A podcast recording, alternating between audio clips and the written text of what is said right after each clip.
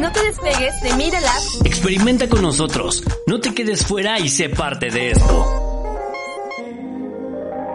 Síguenos en Facebook y en Instagram para la experiencia completa. Búscanos en Instagram como arroba medialab-up y descubre todo lo que tenemos preparado para ti. Encuéntranos como Media Lab UP. Media Lab. Pequeñas ideas Los hechos, comentarios y opiniones expresadas en este sitio y programas son responsabilidades de quienes los emiten. Y no reflejan en ninguna circunstancia el punto de vista de la Universidad Panamericana, de sus autoridades y de sus representantes legales. Media Lab, el laboratorio de medios de la Universidad Panamericana. ¿Quién dijo que la historia del arte era aburrida? Bienvenidos al Artebrige. Lo mejor del mundo del arte y la cultura, solo aquí.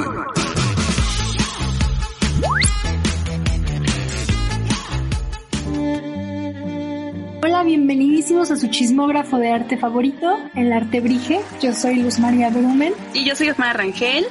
Y de nuevo venimos eh, ya entrando un poquito más en, pues yo creo que la mejor época del año, una época en la que encontramos muchísima, eh, muchísima gastronomía, muchísimo arte, muchísimas artesanías, muchísimos, pues como pequeños rastros de cultura, ¿no?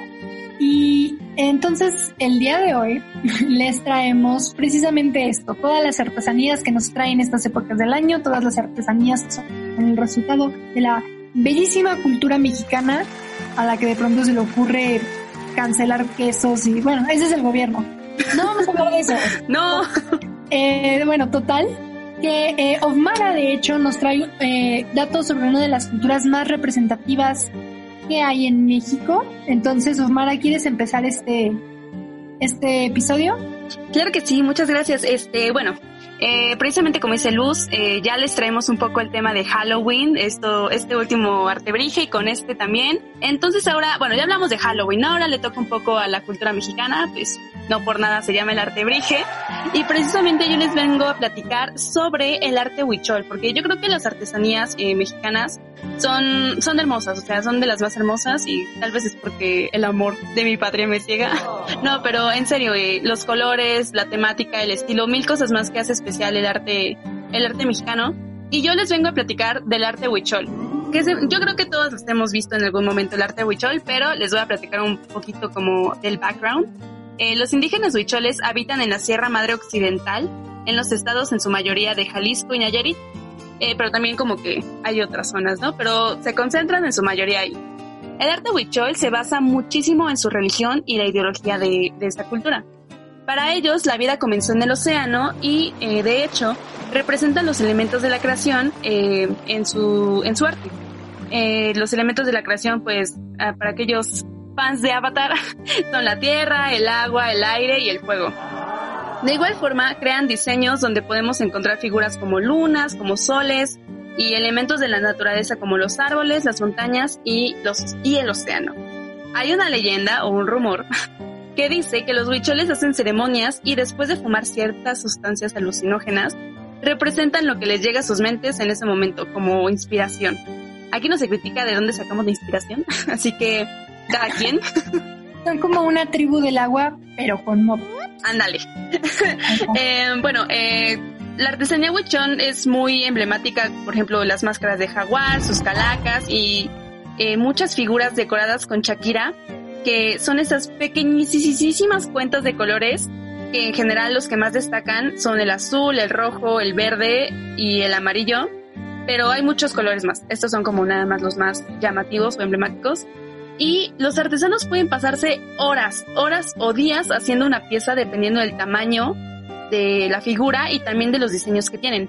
Por ejemplo, yo recuerdo que en la secundaria eh, me dejaron hacer una calavera decorada tipo arte huichol. Obvio no era con Shakira porque la Shakira es como mil veces más pequeña. Pero era, eran con cuentitas y fue un relajo, neta, un relajo. Aparte, este, los, eh, los huicholes ocupan cera de Campeche para pegarlo, pero obviamente no nos dejaron porque pues, niños de secundaria nos íbamos a, a quemar las manos. Así que lo pegamos con Prit y en serio fue un relajo de que pegabas una y se te caían 20 y que se te acababa el color. fue un relajo, pero este creo que nos, nos quedó bonita todo, nuestra calavera. Y eh, cada símbolo representa algo. Por ejemplo, ah, es- existe el ojo de Dios, que es una tipo como cometa, que eso significa que es un como amuleto protector de los niños. También eh, están las mariposas, que simbolizan suerte, el maíz, que es la salud y la prosperidad. Eh, de igual forma, también eh, diseñan calaveras, digo, perdón, eh, veladoras, que son, es como una ofrenda a los dioses. También para ellos es muy importante el venado, entonces eh, también ponen venados en sus diseños y los venados son los mensajeros de Dios para ellos, bueno, los el mensajero de los dioses. Eh, y hay muchísimas más, chicos, o sea, está el eclipse que simboliza como al hombre y a la mujer unidos, a la luna que es fertilidad, eh, el sol que es poder. La verdad son diseños hermosos, son diseños súper coloridos y en, un, en una figura de jaguar te puedes encontrar este, varios de estos, ¿no? Eh, yo una vez fui a comprar eh, artesanía huichol y la verdad es que es muy lindo eh, como ir escogiendo, ¿no? Como quiero que tenga esto y esto y esto y esto. Y otra artesanía característica, por ejemplo, son sus tablas o cuadros de madera que están decorados con estambre de colores y también son muy laboriosos y son igual de coloridos y de hermosos. Y lo que tienen retratados son secretos de antepasados y otros pasajes de su religión. Entonces, eh, esta es como la artesanía huichola. Creo que todos la hemos visto. eh, yo duro y dale con lo mismo. Pero ¿En dónde compraste esta- estas artesanías y comentas? eh, fíjate que antes aquí en la ciudad, en Polanco, había una tienda. Desgraciadamente creo que ya cerró. Pero también en vacaciones, o sea, ustedes se van, o sea, a la playita o así, a Jalisco y a Nayarit, y ahí siempre hay alguna tienda que va a vender esas artesanías. Y realmente te digo, o sea, no hay como para escoger, todas son hermosas, todas son diferentes. Y yo creo que eso es también algo que, que le da como mucho valor a, a cada diseño, ¿no? Que, que no vas a encontrar una igual, todas tienen, o le cambian el color, o le cambian los símbolos, el tamaño, y la verdad es que, o sea, yo creo que sería bonito que todos tuviéramos como alguna artesanía en nuestras casas, ¿no? Porque son hermosas, la verdad. Entonces, eh, no sé, no sé. ¿Tú, Luz, no tienes alguna pulserita de estas o un collarcito o algo así? Que también las venden aquí. No, la verdad, no. sí soy, sí soy mucho, no me malentiendan, sí soy mucho de comprar este eh, pulseritas, sobre todo en, en mercaditos, pero, o sea, te estaría mintiendo si, si te dijera que, ah, sí, claro, es una Ahorita. Sí. No, la verdad no sé si sea Huichol, pero ahora que tengo el dato voy a ir cuando acabe cierto evento mundial que está pasando a, Ja- a Jalisco. Es lo primero que voy a hacer claramente.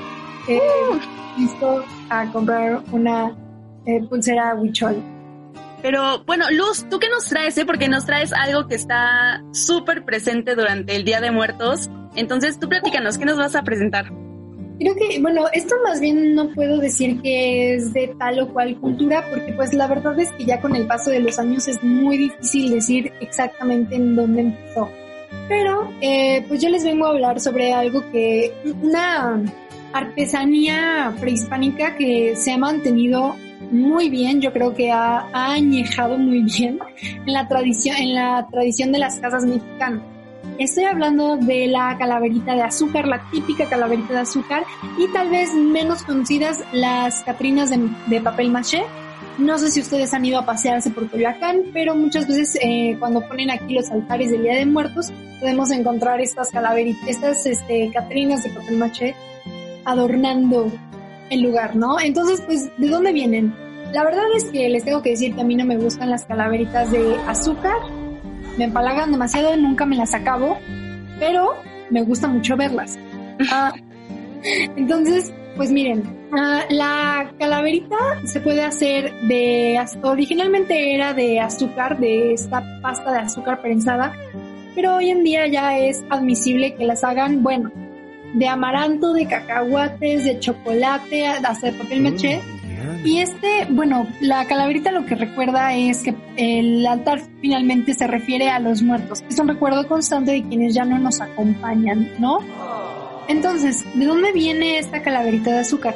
Pues la calaverita, por más de que por mucho tiempo se atribuyó su origen a pues el antepasado, a los, al pasado prehispánico de México, se dice que esta calaverita eh, viene viene de una tradición árabe, donde se conservaban los cráneos de las personas fallecidas y, se, mostraban en diferentes rituales como el símbolo, como el símbolo de que terminó la primera etapa, ¿no? Este, este rito en las antiguas culturas era llamado Tzompantli y estaba adornado con cráneos de las personas que habían sido sacrificadas en honor a los dioses. Eh, y eran, o sea, digo, ya no quiero entrar en datos mórbidos, pero las calabritas eran ensartadas, o sea, los cráneos eran ensartados en un palo y eran mostrados enfrente de los altares. Espero que ustedes no sean tan visuales como yo, pero...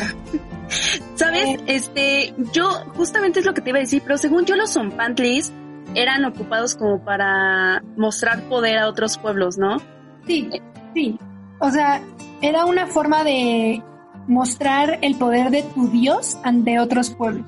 El, la calavera por sí sí era considerada una ofrenda, pero todo el era lo que era lo que conformaba todo el altar, que ya era lo que se mostraba a las otras culturas. Con la llegada de los españoles y la evangelización, los cultos y ritos que pues eran un poquito más um, sangrientos, bueno, ay Dios mío, bueno, que vayan en, contrario a la religión católica, dejémoslo así, fueron prohibidos. Y en muchos casos, em, o sea, como que encontrar este punto de encuentro con, las, con los pueblos indígenas, decidieron pues no eliminarlos, sino sustituirlos, hacer este sincretismo, ¿no? Eh, entonces, hoy en día, las Em, estas calaveritas se pueden encontrar en las, como ya les mencioné, en los altares y pues originalmente estas calaveritas empezaron a ser eh, de azúcar y el pan de muerto también se unió como un poquito a esta tradición, ¿no? Eh, las calaveritas de dulce de hecho se elaboran con una técnica que se llama alfeñique. Eh, ¿A qué me refiero con esto? Esta es una mezcla de azúcar, clara de huevo gotas de jugo de limón o de naranja y de una y originalmente se hacían con una planta llamada eh, chaucle, que es una eh, planta que se hace como pasta. Y se dice que esta técnica es de es esta técnica es la que viene del origen árabe, fue fue adoptada por los españoles porque como no sé si ustedes este lo sabían, pero las o sea, España fue por mucho tiempo pues tomada por los moros y de aquí tomaron esta tradición. Luego tenemos eh, las Catrinas de papel maché. Esta tiene yo creo que una, una, un origen un poquito más familiar porque pues con la llegada de, las, de los españoles eh, ellos trataron de hacer de una, de representar de forma un poco más amistosa lo que los indígenas veían como la muerte. Entonces eh, tomaron estas figuras, estos, estos esqueletos, pues, y los vistieron con ropa, con ropa de, la nobleza, con ropa de gente rica, para también este, hacer como esta alusión de que la muerte es algo en donde tú entras a la gloria, ¿no? Entras a, un estado de, de, abundancia, de paz, que no es necesariamente malo. Y lo empezaron a representar, y ya más tarde las eh, artesanías mexicanas las representaban con papel maché para adornar este, los, los altares mexicanos. También se dice que estas, estas Catrinas de papel maché a menudo venían acompañadas de, pues, la, lo que era originalmente la calaverita, ¿no? Que es básicamente un, pequeño verso haciendo alusión o haciendo mofa de la muerte. Eh, si bien el papel maché es originario de China, India y Persia, eh, pues de nuevo esto fue algo más que trajeron los españoles y que se adoptó a las, a las costumbres mexicanas. Entonces está, a mí se me hace algo muy curioso, se me hace como un Frankenstein muy bello de, de culturas de distintos países y pues ¿qué, quieren que les diga? A mí el Día de Muertos es una de mis festividades favoritas, es una de las festividades donde más uh, disfruto salir a pasear y ver lo que hace la gente en los altares y lo que hace la gente, bueno, todo, toda esta gama de arte que hace la gente en la calle. Totalmente de acuerdo, a mí también me encanta el Día de Muertos. Y como tú, ¿eh? yo nunca me comía mis calaveritas de, de dulce. O sea, yo me acuerdo que en la primaria, eh, si hacías eh, tu calaverita, o sea, el verso, y ganabas, te regalaban una, una calaverita de dulce. Y yo veía que mis compañeros igual como que se la comían y así como de, no, gracias. No, yo tampoco. O sea, yo veía que, que había, yo tenía compañeros así que se la comían a mordidas. Sí. ¿Qué onda? Tranquilos, primer lugar en diabetes por eso. Sí, no, no, en cambio yo las pongo en este, en la ofrenda, o sea, están mis calaveritas de dulce, porque aparte duran como la eternidad. Entonces ahí las dejo. Ya después las vamos cambiando y así. Además, la verdad es que cuando las pruebas, o sea, para cuando acá, vamos a ser honestos, es muy padre hacer todo el altar de muertos, pero cuando acabas ya toda la comida termina rancia, porque uno siempre dice, ah, bueno, pues no pasa nada, me lo puedo comer después. A ver, o sea, siempre acaba el, el mole rancio, el arroz todo, todo ya baboso. Duro. Ajá, o sea, todo duro y, sí, no, o sea, pasado, el pan de muerto acaba, pues, o sea, como Igual. de piedra. No, ¿sabes? A mí me daba miedo comerme la ofrenda. Era como, no, me van a venir a jalar las patas. ¿En serio?